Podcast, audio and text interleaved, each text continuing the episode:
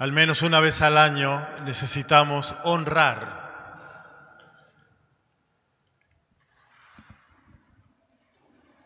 la actitud con la cual Jesús asume su destino y el nuestro. Una vez al año necesitamos honrar la valentía, la libertad, la dignidad, sobre todo el amor con el cual Jesús se entrega al Padre por nuestra salvación. Todos nosotros somos deudores de este amor crucificado. Vos y yo somos hijos de este amor crucificado. ¿Cómo no escuchar el testimonio de este amor? Si no lo escucháramos, no solo no sabríamos quién es Dios, el Dios hecho hombre, muerto y sepultado, amorosamente entregado por mí. Tampoco sabríamos mucho acerca de nuestra propia vida, porque la pasión es como un espejo que refleja también nuestra propia vida. Tengo 41 domingos de ramos ya celebrados como sacerdote. Cada año ha sido diferente, más intenso, más distinto, original. Pero de todos los que tengo celebrados, el que más recuerdo intensamente fue uno que celebré en una comunidad de recuperación de jóvenes, chicos, chicas adictos, Domingo de Ramos. Ellos también tenían sus ramos como nosotros, los levantaron, fueron bendecidos. Recorrimos el, el parque de la fundación, de la comunidad terapéutica, hasta llegar a la lectura de la pasión como hicimos igual nosotros. Y en esa mañana de Domingo de Ramos me di cuenta de algo. Esos jóvenes que sostenían en sus manos los ramos, esto era lo que corporalmente estaba ocurriendo, pero anímicamente, espiritualmente, no eran ellos que sostenían los ramos. Los ramos los sostenían a ellos estaban colgados de esos ramos, estaban sostenidos por Jesús. ¿Por qué digo esto? Porque al día siguiente, ese lunes santo, iban a recibir la mayoría de ellos el informe del laboratorio sobre su diagnóstico de SIDA. Y en aquellos años, bastantes atrás, estar infectado con el SIDA era casi un sinónimo de muerte. Y estaban todos tan cargados de angustia y necesitados de esperanza, que con un enorme fervor celebraban al Cristo crucificado y resucitado para que Él los sostuviera desde esos ramos que tenían en sus manos. Y entonces nosotros hoy celebramos nuestros ramos, nuestro domingo de ramos, con la misma experiencia de la pasión, de aquellos jóvenes también, y la nuestra, que es la que la pasión nos relata. La vida está muriendo, la vida está muriendo. En la pasión, claramente, la vida de Jesús está muriendo. Con permiso de Pilato, bajaron el cadáver de Jesús cuando murió. La pasión es un largo relato de la agonía de Jesús. Pero no solamente muere la vida de Jesús, muere la vida humana, porque la pasión es una historia de crueldad, de pecado, de envidias, de rencores, de ambiciones, de deseo de poder, de negaciones, de traiciones, de mentiras, de falsas acusaciones. Un reflejo de la historia humana. La vida viene muriendo desde que es vida y seguirá haciéndolo a gran escala, pero también en nuestra propia experiencia más pequeña, más doméstica, la vida está siempre muriendo.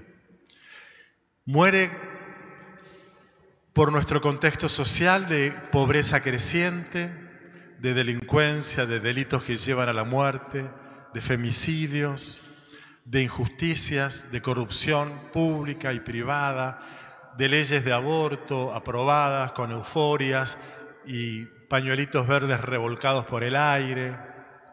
La vida está muriendo de diversas maneras. Y nosotros, por un lado, somos víctimas de nuestra vida que va muriendo. A veces, lamentablemente, somos sus victimarios.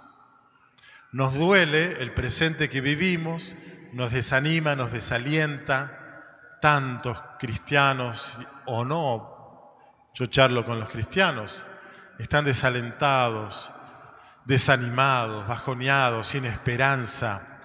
La pandemia, la cuarentena que va a prolongarse, por lo visto, la ausencia de suficiente vacunación, todo esto genera un creciente temor, un creciente malestar, bronca, deseos de que todo se acabe y no se acaba.